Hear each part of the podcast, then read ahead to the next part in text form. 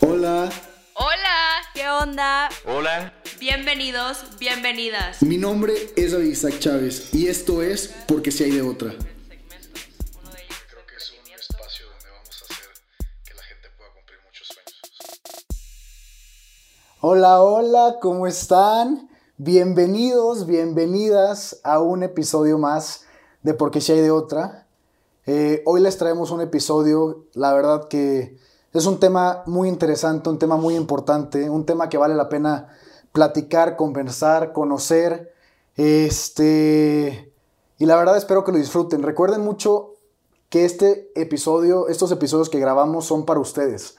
Entonces, ya sea si apuntan en su teléfono, si apuntan a lo mejor en alguna libreta, lo que nosotros hoy vayamos a platicar lo tienen que llevar a su situación real. O sea, cómo ustedes pueden aplicar lo que nosotros estamos conversando, cómo lo pueden aplicar ustedes a su negocio, a lo mejor a alguna relación, a su vida personal, este, pero ténganlo muy, muy conscientes que todo esto es para ustedes.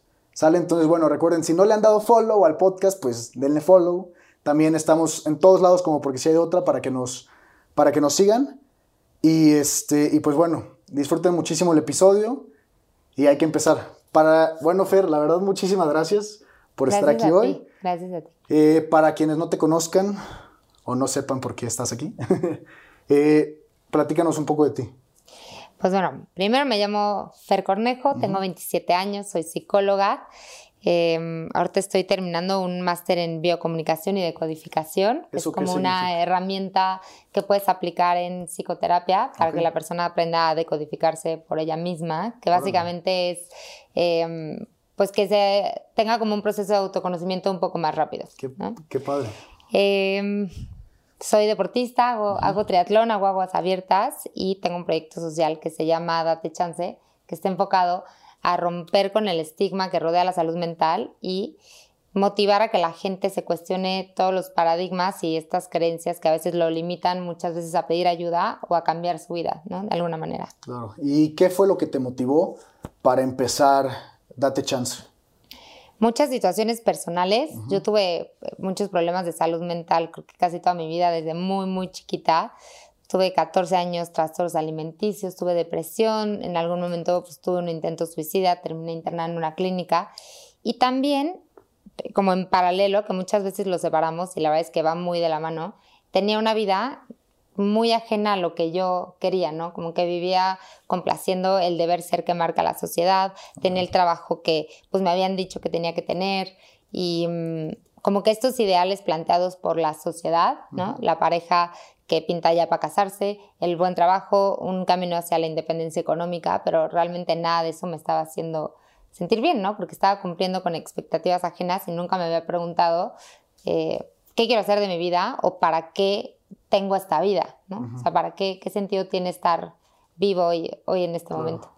Entonces, pues encontré mi vocación en Date Chance porque pues viví en carne propia lo que es que alguien te rompa por completo una creencia en tu cabeza, ¿no? Un paradigma. Entonces, y cómo esto te lleva a cambiar tu vida en positivo y puedas empezar a realmente a tener una vida que mereces, ¿no?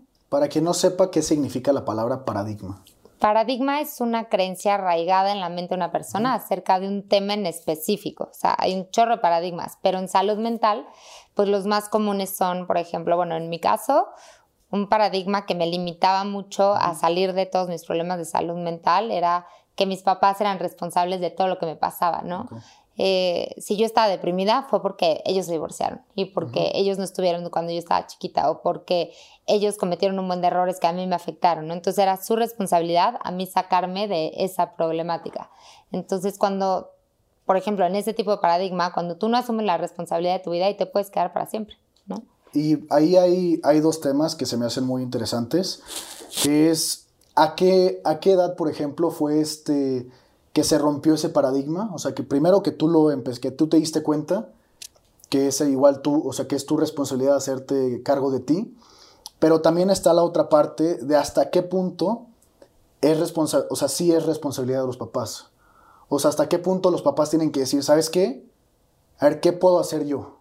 Porque ahí creo que hay dos, dos barreras que, que van de la mano, pero, van, pero también son muy, muy diferentes. Claro. Yo creo que, o sea, es, es bueno ser víctima, por, por así decirlo, hasta cierto punto, ¿no? Porque si tú te clavas en la victimez y culpas a tus papás por todo lo que, por toda la vida tan, tan mala que tienes hoy en día, eh, pues ahí te vas a quedar y no vas a hacer ningún cambio, ¿no? Entonces siento que la victimez de alguna manera te va a ayudar a, conectar con ese sentimiento, a darte chance de que, ok, eh, si estuvo mal, si estuvo feo, si sufrí mucho, si me dolió, si me lastimaste, pero bueno, ¿hasta qué punto, no? Y yo, ese paradigma me lo rompió mi papá un día. Yo lo viví como muy violento, pero la verdad es que pues sí me marcó en positivo y fue que yo había recaído en, anorexia bastante severo, estaba muy, muy, muy grave de salud estaba, mm, había salido del hospital en ese momento y estaba en mi cama, me acuerdo perfecto. Eh, obviamente muy, muy deteriorada físicamente, demasiado delgada. No podía ni, ni moverme yo solita para bajarme de la cama ni nada de lo débil que estaba. Y recuerdo que llegó mi papá con los ojos llenos de lágrimas y se sentó al lado de mí y me dijo, me dice, nanita, me dice, nanita, si tú, si tú te quieres morir, está bien, te dejo. ¿no? Pero yo no voy a cargar con la responsabilidad de tu muerte. Así que te voy a extrañar muchísimo, voy a llorar por ti todos los días, voy a pensar en ti, pero no voy a cargar con eso. Y agarró un cojín que estaba en una almohadita que estaba en mi cama y me la puso en, en mis manos y me dijo, esta es tu vida, de ti depende si quieres vivir o si no. Pero yo como que hasta aquí llegué y cuentas conmigo siempre, cuentas conmigo con mi apoyo emocional, con mi apoyo económico, con todo lo que necesitas, pero si tú no quieres jalar, nadie va a jalar. ¿Y en ese momento cómo fue? Pues se sentí horrible, o sea, yo, dije como, ¿cómo? Si tú eres el, o sea, casi casi que tú me tienes que sacar de aquí, ¿no? Yo me, me pongo cómoda y tú eres el que me saca.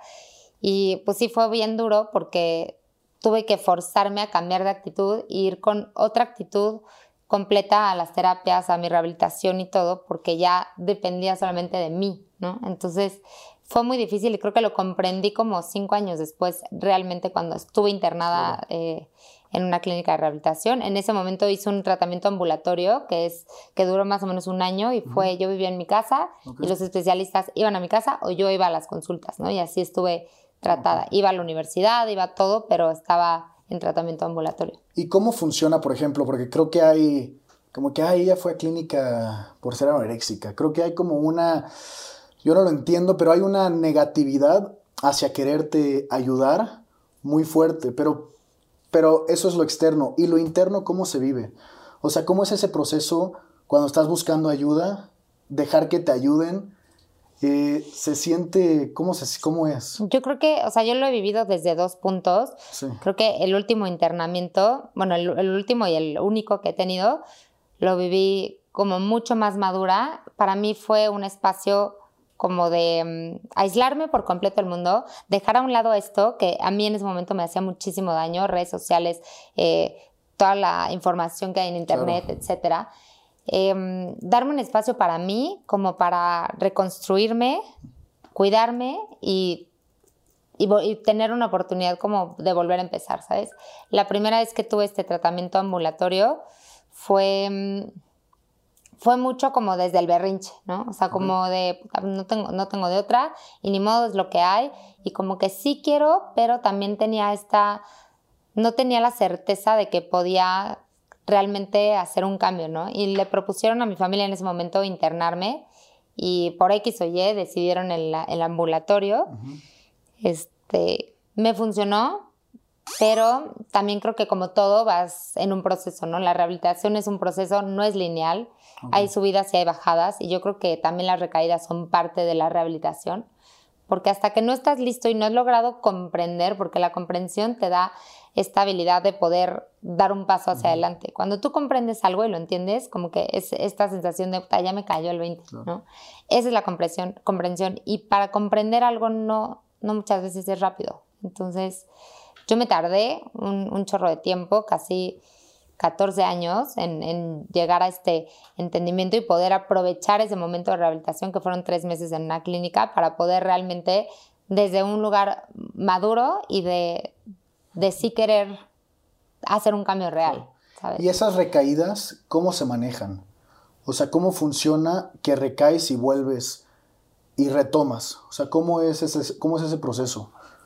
Mira, a mí una vez me dijeron, no importa cuántas veces te caigas, sino lo importante es cuántas veces sí te levantaste. ¿no? Entonces, da igual si caíste ya 80 mil veces, 10 veces, dos veces, una vez, el chiste es que te vuelvas a parar, ¿sabes? Y que, y que retomes esta lucha, que luchas una vez es como un, un poco dramático, pero esta constancia de paso a pasito, porque luego queremos dar 80 mil pasos o un paso enorme y no estamos listos y entonces viene una recaída, ¿no? Entonces es mejor dar pasos pequeños, pero pues con certeza de que ahí vas. Y una vez a mí me dijeron, suelta tus expectativas del tiempo, porque esto no es de tiempos. O sea, a lo mejor a ella le costó un año rehabilitarse y a ti te va a costar 10 o 15 o un mes. Claro. Pero suelta las expectativas del tiempo porque entonces llegan los tres meses y dices, oye, pero a mí me dijiste que tres meses y yo sigo igual, ¿no? Entonces, también soltar eso, relajarte, ahora sí que disfrutar el proceso, porque eventualmente sí estás bien, eventualmente sí cambia. No, aparte ahorita utilizaste una palabra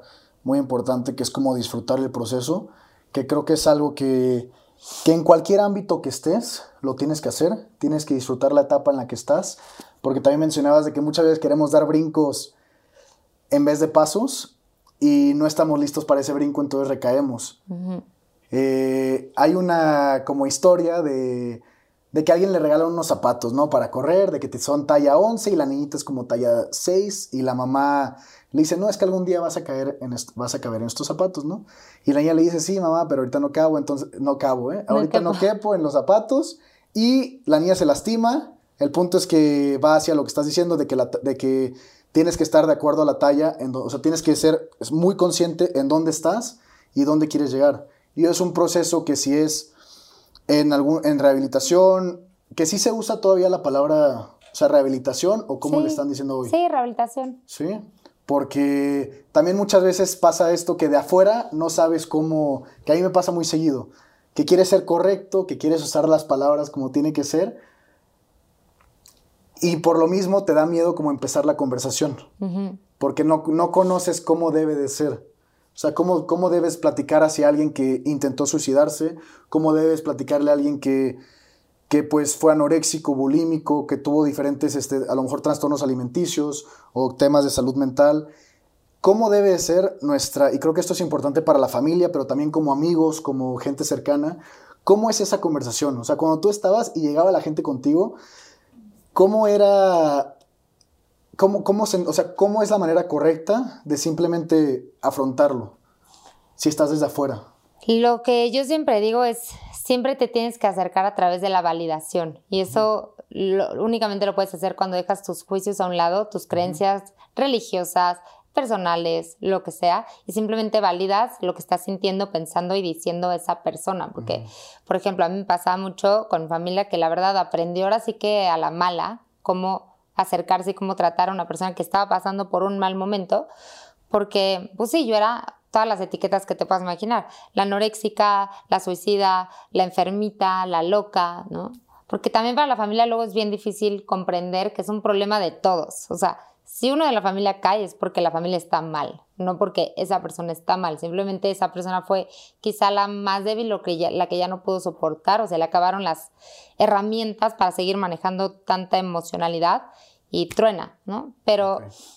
lo que siempre es no etiquetar, porque la persona, pues yo en ese momento no era anoréxica, era Fer que tenía un problema alimenticio que se llama anore- anorexia, pero yo no era la anorexia, ¿sabes? Claro. Yo no era la depresión, yo no era el suicidio, yo no era la enfermedad, simplemente seguía siendo Fer en una situación temporal, que además eso luego no entendemos que es temporal y que sí se quita, sí se soluciona. Y, mm, y eso, o sea, no etiquetar, validar, si yo le decía, o sea, yo esperaba que alguien me hubiera dicho, Fer, yo en tu lugar quizá también me, me gustaría quitarme la vida, ¿no? O sea, no ves salida, ya estás cansada, o sea, es válido. Pero a ver, dame chance, yo te ayudo a encontrar, tú ya no sabes, déjame ayudarte, ¿no? Porque en realidad a mí se me agotaron todas las opciones. Yo sentía que ya había agotado, intentado todo y que las cosas no cambiaban. Entonces, a lo mejor esa pequeñita esperanza o una posibilidad de, mm, bueno, ella, yo, yo no sé, pero quizá ella me pueda ayudar. Por ejemplo, cuando llegué a la clínica, algo que me, que me marcó mucho fue que el psiquiatra me dijo, Fer, lo que tienes se llama depresión, se quita y vas a estar bien.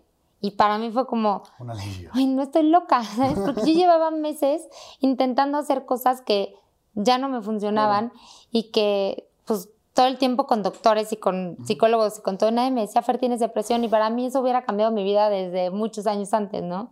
Un diagnóstico, un nombre a lo que yo sentía. Entonces, em, eso, o sea, poner las, las cosas como son. Él me aclaró, a ver, tú no eres la depresión, simplemente es algo que tu, tu, cerebro, así como tu estómago se enferma, tu cerebro se enferma y no pasa nada. No quiere decir que, que seas una desequilibrada mental, que seas una loca, esas son así que tonterías. Y mm, es como, o sea, me lo puso tal cual, es como si tienes gastritis y entonces tú eres la gastritis, ¿o qué? ¿No? O sea, te van a decir ahora colitis y gastritis cuando no, es lo mismo, lo mismo pasa con las enfermedades de la mente.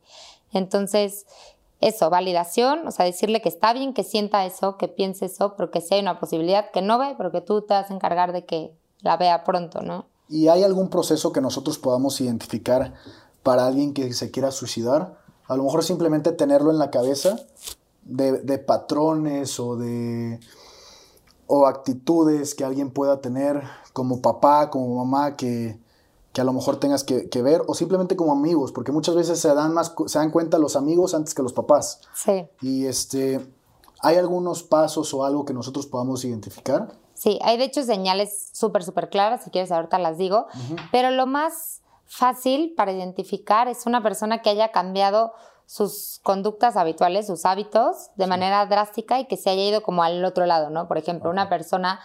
Em, que normalmente no hace tanto ejercicio, que como que es más pasiva, de repente se vuelve súper activa y como que hace todo, ¿no? Como mucha, mucha intensidad. O al revés, una persona que es súper intensa, de repente la ves aislada, sin energía, eh, comiendo mucho, comiendo poco, ¿no? Como este contraste de opuestos de conductas, esas son, podrían ser señales de alarma, pero no necesariamente significa que la persona está en riesgo suicida.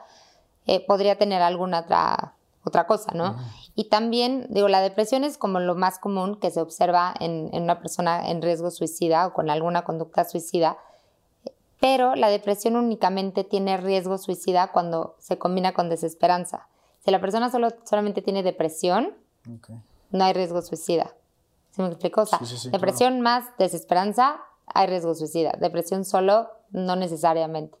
Entonces podríamos decir que las personas en riesgo suicida, la mayoría todas tienen depresión, pero los que tienen depresión no todos tienen riesgo suicida. No, y, ahí aparte mencionas algo muy importante, porque digo, la depresión, pues creo que muchas veces puede depender de, de ti, pero la esperanza, creo que la gente te la, o sea, la gente es donde te la puede, a lo mejor si tú no la tienes, te, la, te puede ayudar a tenerla. Entonces creo que ahí hay una responsabilidad muy importante de darse cuenta. Y también, este, hace rato mencionabas el tema de las etiquetas eh, en, dos, en dos diferentes niveles. La primera etiqueta donde te etiquetaron a ti y eso fue negativo, pero después, cuando ya no es una etiqueta y simplemente es un nombre que te ayudó a sanar. Y creo que eso es algo que es muy importante. es, muy importante ahí se rompió un paradigma. Exacto, saberlo utilizar. Creo que justamente ahí se rompió un paradigma de lo que es el nombre. Porque ya no te etiquetó a ti, sino simplemente le dieron nombre algo que tú tienes y eso te ayudó a sanar. O algo que tú tuviste, ¿no? En ese momento. Porque después, por, eh, cuando, tú te intentaste suicidar, ¿cuánto tiempo pasó? Y, ahorita que lo digo suena... Incomoda mucho. Sí, es, incómodo, pero qué padre. ¿Qué, es lo que te, qué es lo que te decía? Normalmente como funcionan los episodios es que yo a la persona que va a venir le pido que me diga un poquito de como su historia, ¿no? De lo que le gusta platicar, pero yo con Fer, porque es un tema que yo nunca he abordado, quise que fuese de momento, porque hay palabras, el decir suicidar con alguien que lo intentó de verdad y verlo a los ojos, no, no, no, es que, y verlo a los ojos es algo que de verdad sana, porque no, es, no está mal, o sea, yo lo estoy diciendo y lo veo y te está sonriendo y es como a toda madre y súper buen pedo y te das cuenta que Simplemente fue una acción que una persona hizo y ahí se, y ya, o sea, es decir, no eres tú, no eres nada, simplemente fue algo que sucedió y pues hay que trabajarlo como cualquier otra cosa. Digo, no como cualquier otra cosa, pero hay que trabajarlo y, este, y simplemente hay que mejorar. Entonces, qué bueno que se, da, que se da esta conversación. Se me olvidó la pregunta que te hice antes de, antes de decirlo de, por qué te vi y me puse incómodo, pero este, bueno. Pero lo que dices es súper común. A todos nos genera, de hecho, en las, en las pláticas que damos hablamos de, del estigma que rodea la palabra suicidio. Suicidio o su- se suicidó o suicidarse o suicida. O sea, de entrada es una... Es un tema de conversación que, que incomoda, ¿no? Yo porque ya es como mi día a día, prácticamente lo hablo como si fuera a decir vamos al súper, ¿no? Es algo ya como muy normalizado en mi vida. Pero en la entrevista que te, que te dije de ayer, igual como que, pero te, te- te- hasta la gente como se traba, Claro. ¿no? Y yo lo que promuevo mucho es empezar a normalizar este tema porque tristemente es algo que sucede más de lo que debería, es súper común. Y, mm, y sí hay mucho juicio ante las personas que llegamos a tener un intento suicida o que tuvieron un suicidio consumado.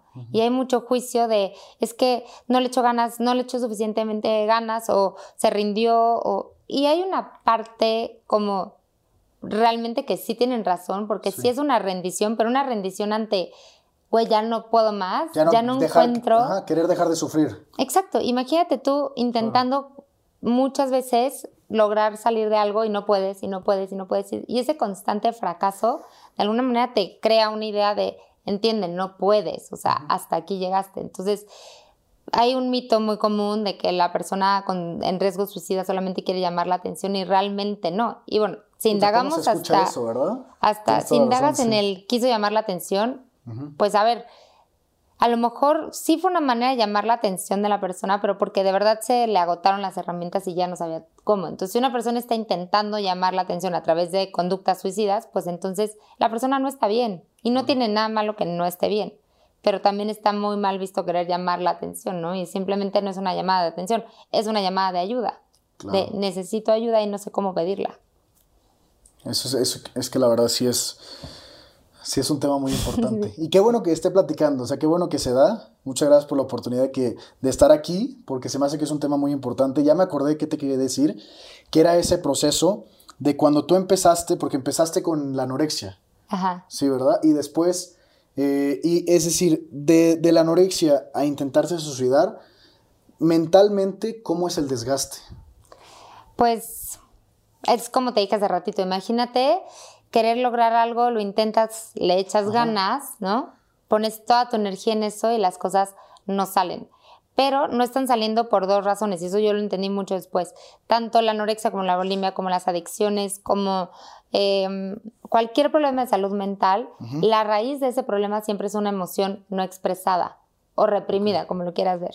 Entonces, yo llevaba años de una represión constante em- emocional y eso fue lo que me llevó al final a una depresión sumamente severa y bastante grave, porque te dije que intentaron medicarme con varios esquemas de, combinación de medicamentos y yo no salía de la depresión, o sea, hasta que me probaron con un tratamiento que mm, se está aplicando ahorita en México y no todas las clínicas lo tienen legalizado, que es con ketamina, que es un psicodélico, literal, y es a través de microdosis, el cerebro como que pues un cerebro ya muy desgastado y muy deprimido no reacciona ante los medicamentos normales que utilizan para personas con depresión.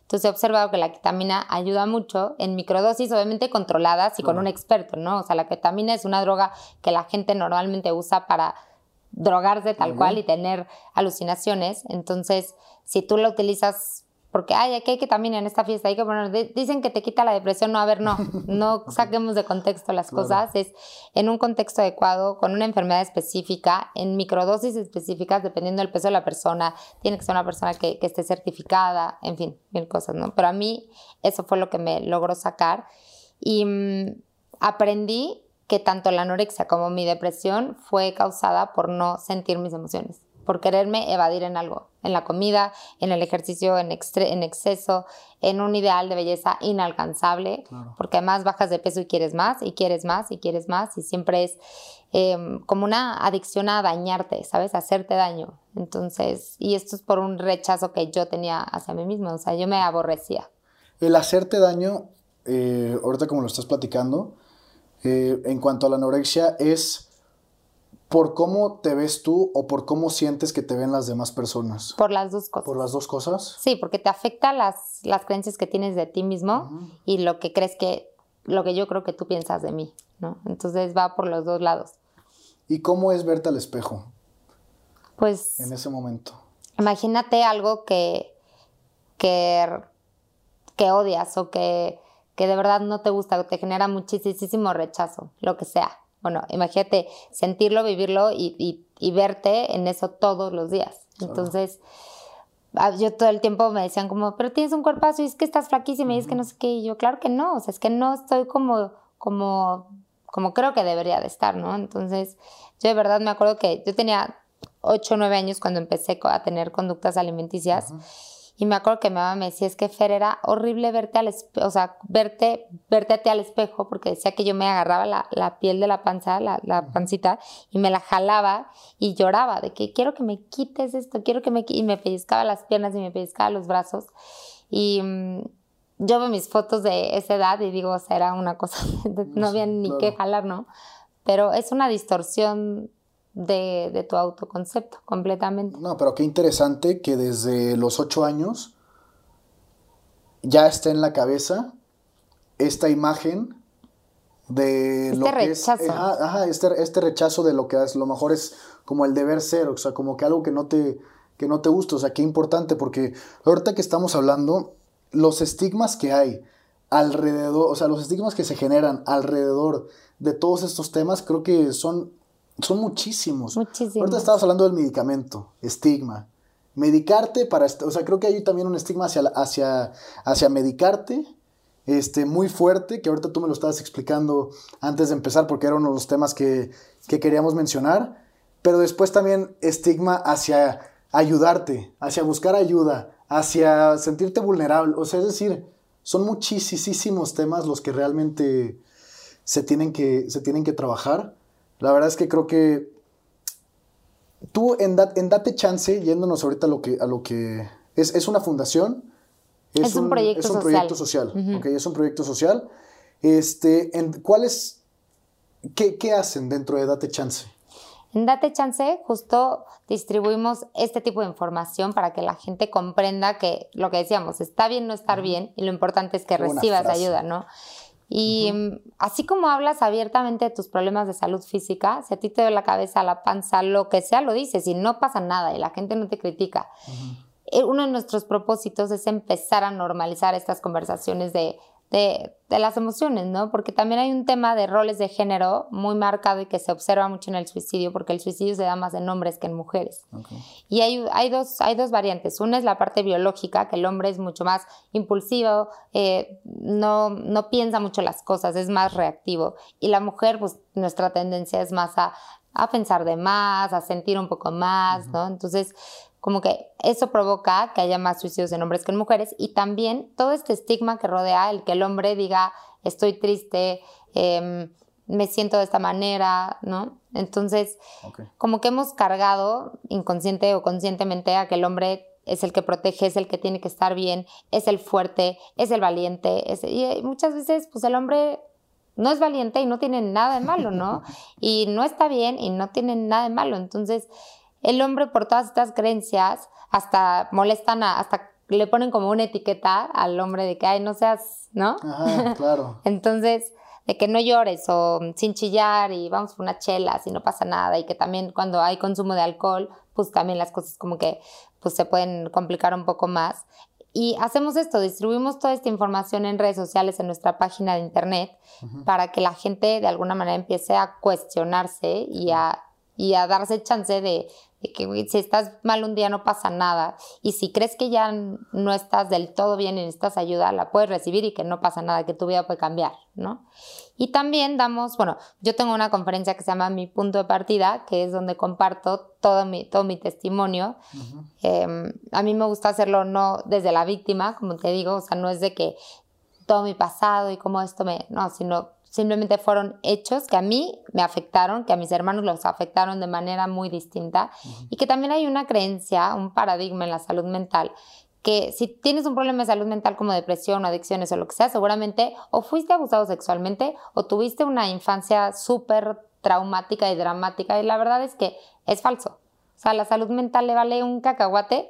Qué edad tienes, qué trabajo tienes, qué color de piel, tu vida pasada, tu futuro, tu apellido, tu dinero, le vale. O sea, ataca parejo a todos y a todas las edades. Entonces, es lo que promuevo en el testimonio, ¿no? No es tanto de mi vida dramática y cómo salí adelante, no, simplemente es, a ver, la salud mental le puede afectar a quien sea y si no empezamos a hablar de esto, entonces hay más problema, ¿no? Claro. Y, cómo esto yo decidí encontrarle un propósito, encontré mi, mi vocación, que ahora mi vocación es mi trabajo, que eso a mí me encanta, y, mm, y cómo el deporte ayuda a prevenir problemas de salud mental. El deporte y muchas otras cosas, ¿no? Pero yo eh, fomento mucho el deporte. Y eso es lo que hacemos. Y a través de eh, la campaña Yo Te Ayudo, nos enfocamos únicamente en suicidio. Date Chance está enfocado en cualquier tema de salud mental, que es muy amplio. En las campañas aterrizamos en un tema específico. Em, la primera campaña que lanzamos es Yo Te Ayudo y está enfocada a la prevención del suicidio. Y ahí lo que hacemos es, pues damos pláticas al público en general acerca de cuáles son los mitos, cómo te puedes acercar a una persona si crees que está pasando por un mal momento, qué sí decir, qué no decir, cuál es la realidad hoy en día en México y en el mundo en este tema, cuál es el papel que juega el estigma para eh, que la gente no pida ayuda, roles de género, eh, el protocolo de seguridad, las señales de alarma, o sea, como toda la capacitación completa. Y al final ofrecemos ayuda para canal- canalizar a especialistas en todo el país, en, en todas las ciudades del país. Entonces, ya nos han escrito de, otros, de otras ciudades sin haber escuchado la plática, pidiéndonos eh, ayuda para conseguir un especialista. Y, eso es lo que hacemos. ahí cómo, fu- o sea, si alguien que, que esté escuchando este episodio o que lo esté viendo, em, quiere, o sea, quiere, digo, si quiere ayuda, pues obviamente, digo, les vamos a dejar todas las redes sociales de Date Chance, de Fer, aquí en la biografía y en, todos, en todas nuestras redes sociales van a estar para que se puedan comunicar con ellos, porque esto es lo importante, crear simplemente es el canal para que ustedes puedan llegar a ti. Y, pero ¿cómo funciona si a lo mejor no soy yo, pero ya estoy escuchando el episodio y estoy pensando en mi amiga, estoy pensando en mi familia, estoy pensando en quien sea, en un primo, lo, que sea, ¿cómo, ¿cómo es mejor? ¿Cómo es más eficiente? Que yo vaya con esa persona y le diga, oye, encontré esta página, encontré esta chava, mira lo que, mira, eh, escucha, no sé, el testimonio, ve lo que ella está promoviendo, lo que sea, y, o funciona mejor que primero se comuniquen a lo mejor, oye, Fer, ¿cómo estás? Tengo un primo que está tal y tal, y que después ustedes se comuniquen con, con él, ¿cómo funciona mejor? Yo creo que lo, que lo mejor que puede ser es, siempre va a haber una limitación, que es aparte de, la- de lo más frustrante muchas veces también para mí, pero bueno, he aprendido también a manejarlo, que es que tú vas a llegar hasta donde la persona quiera. Claro. ¿no? Entonces, obviamente, si el riesgo es sumamente algo alto, que el riesgo cuando es muy alto, es si la persona ya tuvo un intento suicida previo, ahí es donde está el riesgo más, más alto, ¿no? Entonces, yo lo que haría es, sí indagar un poquito a ver si hay muchísimo riesgo o no. Si es un amigo tuyo, obviamente comentárselo a su familia, porque la familia es la red de apoyo más cercana a la persona seguramente. Y mm, ponerle en la mesa, así como mi papá agarró y me puso el cojín en las penas, o sea, la almohadita, y me dijo, esta es tu vida y de ti depende, ¿no? Es, aquí está la información, yo no te veo bien, no tiene nada malo que no estés bien, aquí estoy, ¿qué necesitas? ¿Cómo te ayudo, no? Y mm, de alguna manera convencer a que la persona nos escriba. Porque si no, pues podemos triangular muchísimo yo y la otra persona tratando de convencer al otro, Claro, ¿no? se den chance de escribir, ¿no? Dense chance de escribirnos, Dense chance. exacto. Que es lo que te decía, que la verdad es, aparte de que es un excelente nombre, todo aquello que sea para el bien de los demás, a mí se me hace muy importante. Y ahorita mencionabas, digo, ya obviamente viendo hacia atrás a lo que te dijo tu papá en ese momento, qué importante la claridad, o sea, es decir, amor, pero con mucha claridad, ¿no? De, de des- o sea, el, cansancio que yo creo que sentía tu papá en ese momento, qué fuerte, ¿no? Pues es que imagínate, en ese momento yo tenía, hijo, soy malísima para las matemáticas.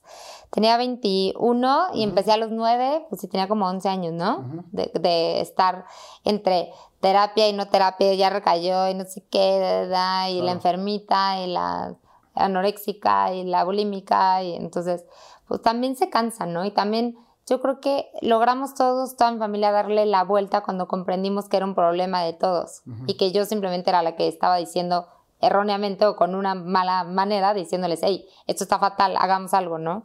Y yo lo hacía a través de, Claro. de hacerme daño o de la anorexia. Pero realmente mi intención era, pues, que se dieran cuenta que estaba muy mal todo, porque de verdad estaba muy mal, nos estaban haciendo mucho daño a mí y a, mis hermanos, y ellos también entre ellos. Entonces, pues así. Pues claro, ¿no? Y, a- Fue y su ahorita, manera. ahorita ya a los 28, 27. 27, a- no, híjole, la madre, ya le estaba poniendo un año más, 27 años, Eh, todavía, cuan- cuando, tú, no sé, si, no, sé si, no sé si suceda, a lo mejor ya no, no tanto, ya no, pero cuando tú estás pensando que es como ese sentimiento de que de que a lo mejor puedes como recaer o ese sentimiento de que a lo mejor no es un excelente día y te sientes triste y es como todo, ¿en qué piensas para salir adelante? Siempre me digo, ve para adentro. Porque algo, si algo he comprendido, por lo menos estos últimos dos años desde que salí de la clínica, es que siempre, siempre, siempre por donde lo busques, siempre se haga lo mismo, siempre hay una emoción. Entonces, algo te está generando un malestar, lo quieres evadir, y entonces empiezas a quizá a tener pensamientos o quieres empezar a hacer algo. Y yo lo que trato y mantengo como trato de hacer, gracias a Dios las conductas alimenticias sí desaparecieron por completo, o sea, eso sí cambió, que para mí fue muchas veces hasta lo dudo, o sea, digo como neta, sí, ¿cuánto tiempo más me durará, no? Pero yo creo que si te mantienes en este proceso de estar sintiendo, sintiendo, sintiendo, sintiendo, que sentir es simplemente, te llega una emoción y, mm, a ver, una cosa es, ok, permítete estar enojado y está bien, pero no está bien que te agarres a golpes al de al lado, ¿no? Entonces, la emoción siempre es hacia adentro y es contigo. Entonces, es permitirte sentir lo que estás sintiendo en ese momento tal cual es. A lo mejor no te gusta o tú no, no tienes esa percepción de la tristeza o del enojo, no importa. El chiste es dejar la mente a un lado, dejar de juzgar tu emoción y es que yo no me debería sentir así porque tengo todo, tengo trabajo, tengo pareja, tengo salud, tengo... ¿Y qué? ¿Sabes? O sea, no está peleada la emoción con todo lo que sí tienes. Entonces es darte chance de no juzgarte y de simplemente sentir. La emoción tiene un ciclo de vida, cuando la cumple y encuentra ese propósito, se va y no pasa nada. Entonces, si te ha pasado que te permites llorar y de repente ya no, no pasa nada, Claro. no se murió nadie, el mundo sigue igual y tú estás mucho más tranquilo. ¿Y cómo me puedo ayudar o cómo nos podemos ayudar a empezar a identificar emociones? A mí me ayuda mucho la, la meditación. Que la meditación luego la tenemos como catalogada como, ay, los yogis o ay, los mantras, el incienso. Y realmente la meditación es situarte en el momento presente, nada más. Y eso lo puedes hacer a través de, o sea, ahorita yo podría decir que estoy meditando, ¿sabes? Porque estoy consciente de dónde estoy, de lo que estoy sintiendo mientras platico contigo, te platico mi historia, eh, de lo que voy sintiendo, sen- en las sensaciones en mi cuerpo, ¿no? Dónde siento esta emoción que me provoca, etcétera. Y es eso, es simplemente a lo mejor sentarte un día o, est- o a pararte cinco minutos. Una vez, bueno, funciona mucho hacer el ejercicio de literal un solo minuto, cerrar los ojos y enfocarte en tu respiración.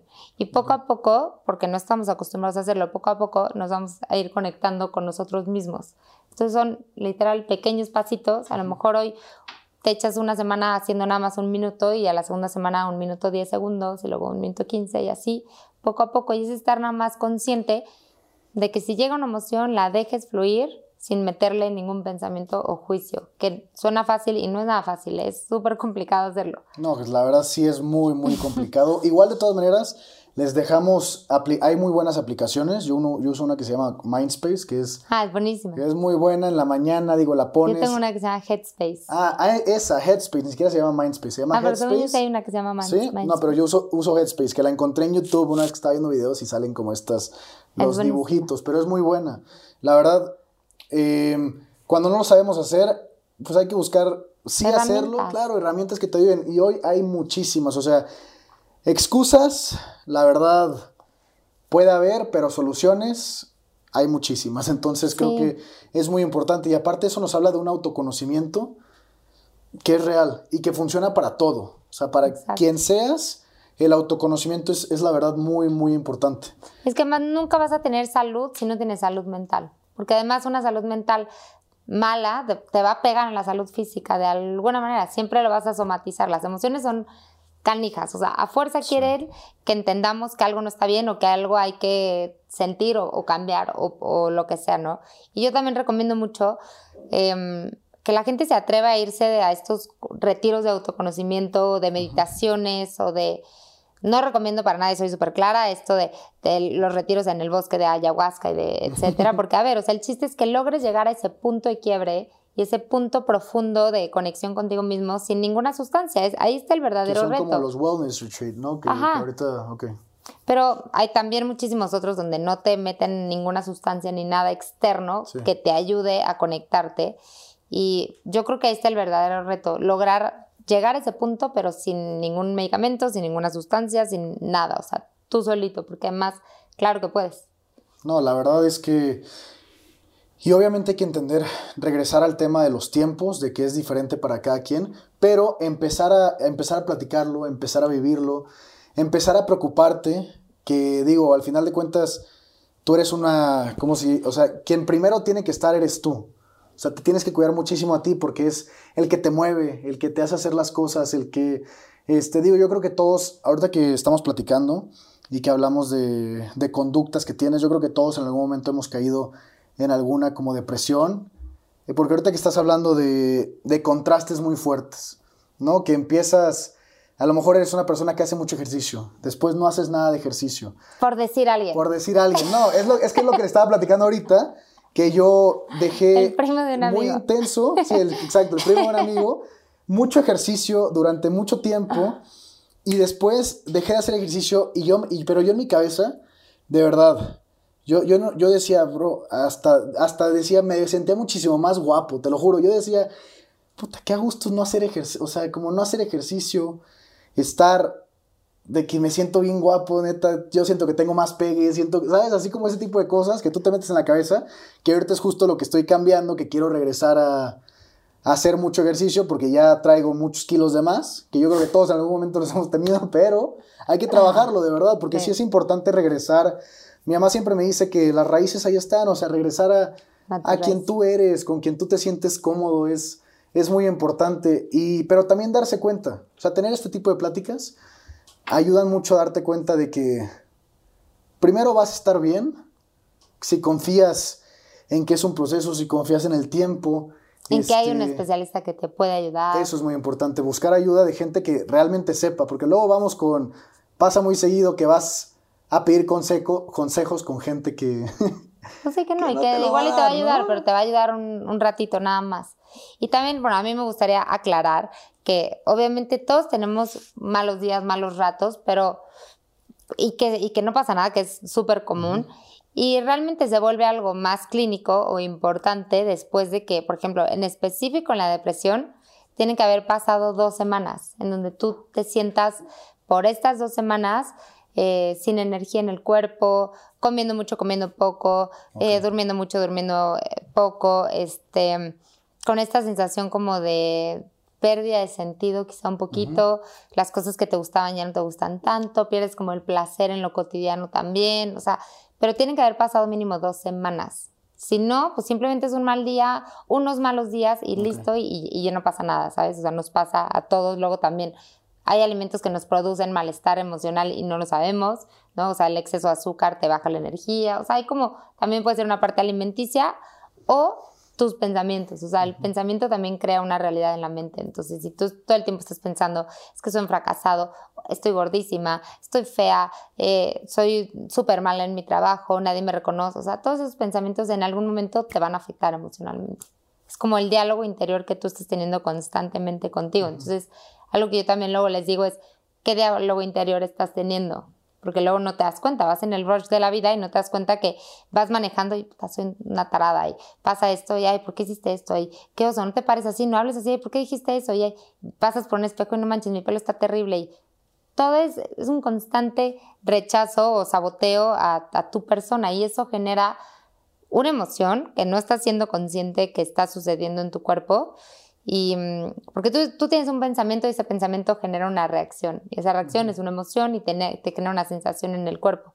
Y si estás constantemente produciendo ese tipo de pensamientos, pues tú imagínate todo el día cómo vas a estar. Sí.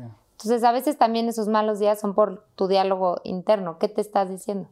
No, aparte muchas veces ni siquiera te estás dando, te das cuenta que te estás diciendo cosas. Ajá, exacto. que la verdad es muy importante. Ahora, en cuanto a redes sociales, vamos a hablar que se me hace muy importante. ¿Crees que las plataformas, primero de las plataformas y después de los influencers, ¿crees que hay una responsabilidad hacia la salud mental, hacia como la aceptación por parte de las plataformas hoy en día? A ver, a explícame que- un poquito Es decir, ¿crees que existe una responsabilidad a lo mejor? mm, yo me imagino que ha de ser muy difícil ver a tanta gente que pretende, o sea, porque digo, tienes dos, tienes a la gente que sí es exitosa, pero después tienes a la gente que pretende ser exitosa en las redes sociales, pero en las redes sociales no distingues la, la diferencia. A mí me tocó hablar con una chava que es muy famosa en redes sociales, pero ella eh, no tiene dinero para quedarse en los hoteles increíbles, pero lo que hace es que se queda en hostales Ah, sí, toda la lo semana. en un podcast. Y, ¿no? ajá, se, sí, se queda en los hostales toda la semana, que a mí me impresionó mucho. Y ahorra muchísimo para quedarse en un hotel, Four. Seasons, tomarse, tomar, cambiarse de outfit siete veces, tomarse fotos como si estuviera, si se hubiera quedado una semana ahí.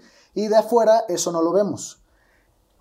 Pero, es decir, a nosotros hoy en día, ¿qué, ¿qué es lo que se está vendiendo en redes sociales? Y me gusta que cada vez hay gente más grande que habla de tema de salud mental, pero ahorita se ve mucho que si traes Gucci, you know, Prada, Louis Vuitton, te ves muy bien en estos trajes de baño donde trae un escote muy pronunciado y se te ven las nalgotas y estás, y también en hombres, que tienes unos super cuadritos. eh, o sea, lo físico vende y vende muy bien Vende muy bien. vende muy bien. Entonces, ¿crees que existe una responsabilidad por parte de la plataforma para la distribución de este tipo de contenido? O sea, que, que deberían de como prohibirlo, limitarlo, Eh, filtrarlo. A lo mejor, fi- ajá, filtrarlo, eh, que a lo mejor hicieran, ahora se me ocurre como tendencias en cuanto a, no sé si se puede identificar conforme a lo que ves, conforme a lo que buscas, si tienes tendencias como depresivas o todo eso, y que a lo mejor las plataformas lo puedan identificar. Esa es buena idea, no sé si, no sé si existe o no, pero la verdad se me hace que sí debe de haber como una, como una parte conciencia, consciente de lo que pueden afectar tanto contenido. Pues mira, mi postura siempre es, si tú tienes la oportunidad de aportar algo bueno, que siempre sea bueno, ¿no? Em, yo comento, o sea, a, a gente que ha ido conmigo a terapia o en ami- eh, amigas y así, siempre promuevo mucho que hagan un detox de sus cuentas de Instagram o de Facebook y así, porque luego todo lo que estás viendo, y pasamos casi seis horas a veces en, en el teléfono, todo lo que estás viendo te está generando de alguna manera algo, una sensación cómoda o incómoda. No creo que Instagram ni ninguna plataforma cambie estas políticas o meta algo porque pues al final es responsabilidad de quien publica y además a ellos les está dejando dinero. Entonces pasa lo mismo como con el gobierno y las drogas y todo esto. O sea, tristemente hay muy poco amor hacia el otro o, o cuidado, entonces pues a ellos les va a valer si caes en depresión o no, es como tu problema, ¿no? Yo me estoy haciendo rico y es lo que a mí me importa, que es la verdad, tristemente lo que pasa mucho en, en las plataformas, en el gobierno, en, en el narcotráfico, o sea, en cualquier tema, el interés muchas veces es económico. Entonces yo creo que ahí implicaría más el influencer o la persona que sube el contenido y que sea algo, así como quieres cambiar el planeta, empieza por ti, ¿no? Entonces, literal es algo responsabilidad de uno lo que publica y lo que sigue. Y mm, sí creo que el cuerpo vende mucho más.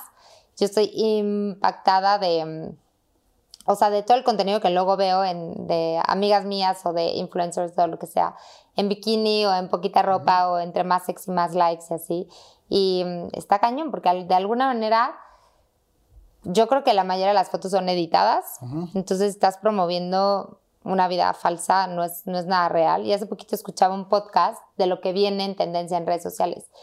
Y yo creo que sí les va a pegar a, a la gente que sube ese tipo de contenido, porque ahorita la tendencia es como lo más, lo más real. Entre menos filtros, menos maquillaje, menos posado, menos lo que sea, le gusta más a la gente porque logras conectar ¿Qué es lo que está haciendo un TikTok? poco más. Exacto. Ujú, ok. Entonces, pues yo creo que sí es responsabilidad de que lo sube. ¿Y cuál es la línea delgadita esa entre amas tu cuerpo y es decir, por, porque ahorita se está utilizando mucho este, de que subes a lo mejor en tu traje de baño, pero desde una postura, y tú estás, muy, o sea, y te ves muy bien, pero lo subes desde una postura de que amas tu cuerpo, que por eso lo subes. Pero ¿cuál es esa línea delgada? Porque muchas veces creo que se nos da criticar, o sea, como criticar muy fácil, cuando tú ves, es más fácil criticar a alguien que, tiene muy buen cuerpo, de que lo sube para presumir, de que lo sube porque realmente como que se siente cómodo con su cuerpo. Entonces, ¿qué podemos hacer nosotros para a lo mejor cambiar esa manera de, de pensar? Hay dos cosas. Uno obviamente va a depender muchísimo la intención de la persona del por qué está subiendo la foto, ¿no? Si está a lo mejor buscando aprobación, sentirse un poquito aceptada, o si realmente es genuino el que de verdad estoy muy cómoda con mi cuerpo y me gusta enseñarlo y si te molesta, pues dale swipe, ¿no? O cámbiale. Y la otra es los que estamos del otro lado de la pantalla muchas veces, em, que, y es súper cierto, lo que te choca, te checa. Entonces, si algo te está detonando esta persona en redes sociales, simplemente es un reflejo de algo tuyo que no estás queriendo aceptar o ver en ti. Y muchas veces decimos como, ay, no, pero es que yo no soy presumida y yo no subo fotos en bikini. Y es que, no, a ver, pero a ver, ¿cuál es la actitud de esa persona que te está como calando realmente? No, pues que es súper presumida, por poner un ejemplo, ¿no? Entonces, ¿tú en qué área de tu vida eres presumido o presumida? Porque si buscas en el mismo contexto redes sociales, en este ejemplo, y ese ejemplo podría yo decirte como, no, yo no soy presumida, ¿no? Ok, pero ¿en qué otro lado, en qué otra área de tu vida si eres presumida? En tu, en tu trabajo, con tu pareja, con tu familia, eh, ¿en dónde? ¿Sabes? Porque si te cala es porque ahí hay algo, siempre, siempre hay información tuya, el otro te está reflejando algo. Entonces, no busques en el contexto, busca esa actitud en, las, en todas las áreas de tu vida y vas a ver si te que... choca, te checa, te lo dicen de... ¿Cómo cala cuando te lo como te lo dicen, típica frase de mamá, ¿no? Sí, claro. Si te choca, te checa, hija. O, sí. Ahora, ¿el deporte a ti cómo te ayudó a sanar? Eh, hijo, muchísimo. Sobre todo porque a mí me costaba mucho trabajo reconocerme las cosas que sí iba haciendo em, bien, ¿no? O que sí iba cambiando, porque en algún momento de mi vida llegué a tener hábitos de los que no me siento muy orgullosa y que sí me hicieron muchísimo daño y caí como en este como ciclo vicioso de la culpa y de no poder salir de ahí y de ver como que no, no me atrevía a hacer las cosas diferentes y así. Y en el deporte, yo siempre había nadado a lo largo de mi vida, pero elegí las aguas abiertas. Llevaba toda la vida viviendo en Cancún y nunca había hecho el cruce de Isla Mujeres, ¿no? Son 10 kilómetros, Cancún Isla Mujeres. Entonces me planteé esa meta porque además en un ejercicio en la clínica nos hicieron poner una cosa, o sea, no tenías que romperte la cabeza, una cosa que quisieras hacer saliendo de la clínica, pero si la ponías, realmente la tenías que llevar a cabo. Entonces, si querías, podías poner pues, lo que tú quisieras, o sea, no te ponían un, un, una, un rango, ¿no? o sea, nada. Entonces yo dije, pongo el cruce de isla, no, no, mejor no, porque no lo voy a hacer, porque me da miedo, porque, porque además todavía me generaba un poquito el tema, el, rollo del cuerpo, de decir, es que me voy a poner súper grande, la espalda se me va a hacer enorme, mentira, no es cierto, o sea, nado 7 kilómetros al día y no me siento a lo mejor alguien me puede decir, no manches, está súper espaldona, pero yo cero me siento así. Y, mm, y, bueno, ya me desvié un poquito. Eh, elegí, elegí el, hacer el cruce y apenas salí de la clínica, llegué a Cancún, a las dos semanas me, me inscribí a un equipo de natación, me planteé la meta, empecé a llevarla a cabo porque una cosa es que digas, eh, quiero hacer el cruce, ok, ¿cuándo empiezas? ¿Y qué necesitas para empezar? No, pues un equipo, ok, ¿qué equipos hay en Cancún? No, pues tal, tal, tal, a ver, pregunta, pide costos, pide precios, pide horarios. O sea, empezar a ejecutar las acciones es lo que te va a llevar a lograr tu meta. Y sí, o sea, seis meses después estaba ya a punto de echarme al agua para hacer el cruce. Hice el cruce y de ahí no lo solté hasta la fecha. Y mm, lo que me di cuenta, y por eso elegí el deporte para promoverlo en Date Chance, es esta estructura mental que te da el deporte desde pues hacer un hábito de levantarte temprano, mejorar tu alimentación, eh, quizá no desvelarte, simplemente empezar a cambiar acciones para tener eh, un beneficio en, algo. Y también el reconocimiento, ¿no? Porque obviamente mi primera sesión de natación creo que nadé 800 metros y me estaba ahogando, no aguantaba, ya me quería salir, etcétera, y de repente pues ahorita tengo sesiones a veces hasta de 6, 7 kilómetros y las hago, ¿no? Entonces empezar a ver cómo pude ir mejorando, cómo me sentía mejor en el agua, cómo aguantaba más. Y luego decía, bueno, voy a hacer una competencia de, que, que yo un poco me la volé porque mi primera competencia fue de 10 kilómetros y no de 2, pero este, lo que sí empecé a hacer es, bueno, irme a otros, a otros mares, a nadar un poquito más de distancia, a nadar un poquito más rápido. Entonces, ok, si iban a competir siempre en 10 kilómetros, pues a ver si hago este tiempo, en este quiero hacer un poquito menos, ¿no? Y empezar, tengo un video que no subo a redes sociales porque es de, la, de mi conferencia, mi punto de partida, en donde me graban nadando en el mar y hago una analogía de cómo llevo al agua lo que hago en mi vida todos los días y llevo y, viceversa, ¿no? O sea, lo que hago en el agua lo llevo a mi vida. Qué padre. Y es esta, como este hábito que literal me di cuenta que lo encontré en el agua, de ubicarme en el aquí y en el ahora, de ver cómo mi mente me empezaba a sabotear.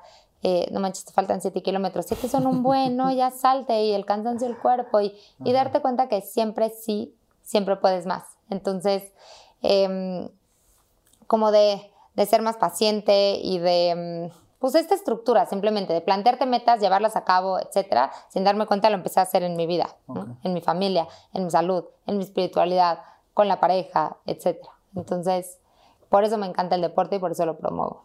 Em, ¿Cuándo vas? Cuándo, eh, porque tuviste un- una carrera, ¿verdad? La- tu primera carrera de Date Chance, Sí, que fue...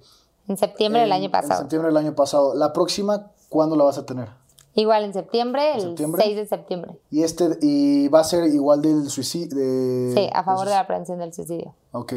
Y Sí. toda esa información, la gente, ¿dónde, cómo se puede acercar? En Instagram y en Facebook, y ahorita ya que tenga la convocatoria, se va a subir a, a la página de internet. Ok. Y, mm, y nada, o sea, siempre la verdad es que apenas sale la convocatoria, cada jueves estamos subiendo Sí. hasta videos o lo que sea en relación a la, a la carrera, porque luego hacemos, hicimos el año pasado un- una opción de beca a un corredor. Ah, Entonces, gente de otras ciudades que no pudo ir a correr me mandaba el, el depósito y me decía, yo quiero becar a alguien. El año pasado becamos a 60 personas, entre ellas eran 30 adultos de la tercera edad, porque hay una categoría que es solo caminata, entonces los, los adultos fueron a, a, a caminar y los otros eran deportistas que habían tenido algún problema de, la- de rehabilitación o alguna persona en rehabilitación que, que, pues que se le apoyó con el boleto para que, para que fuera.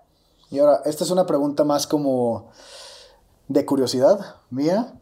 Eh, ¿Cuál es el peor consejo que te han dado? El peor consejo que me han dado.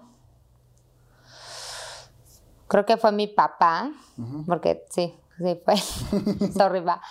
Em, cuando, cuando yo le empecé a, como a, a contar mis, mis ideas acerca de lo que quería hacer de Date Chance y así, em, no me acuerdo tal cual la frase, pero lo que me dijo fue, pues que no, ¿no? O sea, que me, que me consiguiera un buen trabajo, que hoy en día en el país es muy difícil conseguir un buen trabajo, que, mm, pues que dejara eso a un lado y que eventualmente lo hiciera.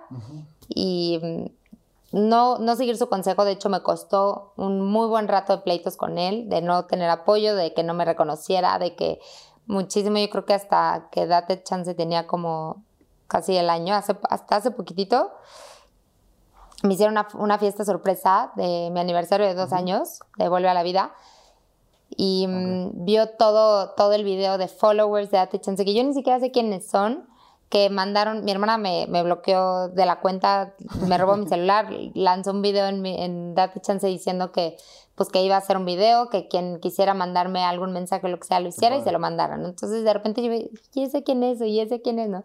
Y eran followers de Date Chance de otros países y otras ciudades, que eso me encanta en las redes sociales, agradeciendo a Date Chance todo lo que les había aportado y obviamente también familiares y amigos cercanos. Y cuando mi papá vio ese video, como que entendió el impacto de, de, de lo que estaba haciendo. Tampoco fue a la carrera, no estuvo ni en el proceso antes, durante, después, cosa que también después se arrepintió. Pero mm, pues si yo hubiera seguido el consejo de mi papá de no ejercer mi vocación porque no, porque me iba a morir de hambre y porque eh, pues no, no aplican. Estaba un trabajo en una empresa que me ofreciera crecimiento. Este, pues sí, obviamente sí. Qué bueno que no lo hice y qué bueno que estoy aquí. ¿Y cuál es el mejor consejo que te han dado? Fue mi mamá Ajá. y fue. Tampoco me acuerdo ta- tal cual la frase, o sea, no, no, me- no me acuerdo las palabras, pero ella fue la contraparte, ¿no? O sea, ella fue como. Si te hace sentido, creo que me dijo, si te da paz, vas. Entonces, Aparte rima, entonces eso Sí, ayuda. si te da paz, vas. Algo así me dijo, sí es cierto, si te da paz, vas. Y mm, siempre me preguntan ante cualquier cosa, ella me dice, a ver, ¿te da paz? Y yo, no sé, siente, ¿te da paz? Y como que me hace conectarme y sentir y digo, la neta sí me da paz y pues va. Y siempre me dice, a ver, que te dé paz no quiere decir que vaya a estar fácil, ¿eh? O sea, va, seguramente se te va a complicar, pero si te da paz, pues vale la pena. Entonces, Eso es, una muy, eso es un muy buen consejo. ese, ese sí. Muchas gracias a tu Fue mi mamá. mamá, ya sé. Es muy buen buena. consejo. Cuando escuchas la palabra éxito, ¿en quién piensas? En... Ahí está mal que diga en mí. ¿No? Creo que en mí, porque de hecho tengo un video en donde hablo del éxito y digo que para mí el éxito está en vivir en torno a tu propósito. O sea, no, no está en el dinero, no está en, en tener un buen trabajo. Y creo que tal cual así lo digo, ¿eh? sino en, en esas pequeñas acciones que, que realizas y que por un momento comprendes tu existencia, ¿sabes? Como que dices, ya entendí por qué estoy aquí. Y creo que cuando una persona logra tener esos momentos, entonces ya, ya logró el éxito de alguna manera. ¿no? Qué bonito. Ahora, a nosotros nos gusta mucho, eh, bueno, decimos que es tu episodio y, y a nosotros nos gusta mucho eh, terminar el episodio con una frase que tú les puedas decir a la gente que nos está escuchando o a la gente que nos está viendo. Eh, normalmente les decimos que si tuvieran que empezar hoy, ¿qué les dirías? Y en este caso sería, para empezar este te- es- estas conversaciones, para buscar obviamente este autoconocimiento, esta salud mental, eh, ¿qué les dirías para que alguien que nos está escuchando lo empiece hoy? Le diría tal cual, date chance. O sea, date chance de, de sentir, deja de expresar tus emociones, luego hablar no, no sirve mucho, lo que sirve es sentir. Y tal cual, date chance porque no sabes si la vida, cómo te puede cambiar la vida y si puedes encontrar realmente la vida que mereces. Pues la verdad, muchísimas gracias. Ay, listo aplaudir porque fue mucha energía. Eh, muchas gracias este, por haber estado aquí, Fer. Yo creo que es un episodio que para mí fue muy importante porque el simplemente hablar de las cosas, eh, que salgan las palabras de tu boca, siento que ayuda mucho. Ayuda mucho a querer, a querer conocer más, a querer este, conocerte más a ti, que creo que es, es muy importante. Yo empecé este episodio con una, con una idea muy diferente de lo que, de lo que iba a ser. La verdad, yo tenía eh, como mi propósito del episodio, lo tenía muy claro. Y ahorita, a mí me encanta cuando pasa esto, que la conversación se da para querer buscar tantas cosas más. O sea, ahorita que estamos platicando, es tanto lo que hay que, lo que, hay que hablar, lo que hay que buscar, este, ayudar más gente como tú que quiera realmente provocar un impacto, un impacto que no solamente te beneficia a la persona, a ti, a la persona que estás ayudando, sino a las familias, a las amistades, y eso siempre se me hace, se me hace muy bueno y la verdad felicidades. Gracias. Muchísimas gracias por darte chance de Gracias estar a aquí con nosotros. Este, les vamos a dejar toda la información de Fer aquí en el y de Date Chance en la, en la bio del episodio para que le den clic y ya los lleva directamente. Este, si no se han suscrito al canal, suscríbanse. Si nos están viendo en YouTube, en Facebook, donde sea que nos estén viendo o escuchando. Y nos vemos el próximo lunes con un episodio más. Muchísimas gracias. Muchas gracias.